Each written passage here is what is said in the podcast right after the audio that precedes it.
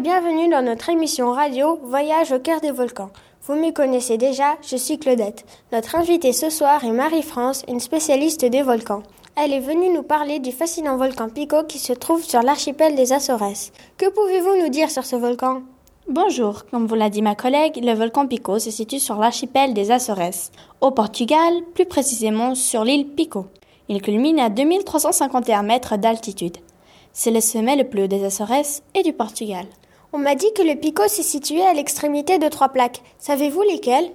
Ce sont les plaques nord-américaines, africaines et eurasiennes. On dénombre quatre éruptions depuis le XVIe siècle, dont la première incertaine. Est-ce que vous pourriez me décrire ces éruptions? Oui, bien sûr. Avant d'être inactif, il y eut une éruption sous-marine, mais incertaine, car les dégâts n'étaient pas visibles à l'œil nu.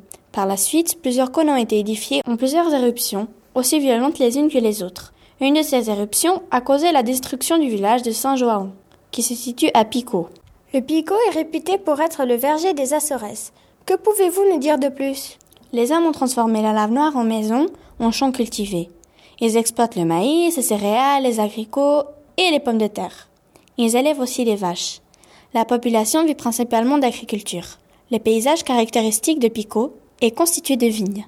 Est-ce que c'est du Pico que vient le vin Verdelho Oui, effectivement. Vous y connaissez en vin, dites voir.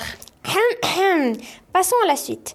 J'ai entendu dire que l'UNESCO avait inscrit le volcan au patrimoine mondial de l'humanité. En effet, c'est la richesse du paysage des flancs du volcan qui a séduit l'UNESCO. Cela permet aussi de développer le tourisme. J'ai eu la chance de visiter ce fabuleux volcan. Je vous recommande vivement, chers auditeurs, de faire ce voyage au Portugal pour voir le paysage. Pour cela, vous pouvez visiter les sites suivants www.chooseportugal.com ou bien www.oupartir avec Je tiens à préciser que ce sont d'excellentes agences touristiques.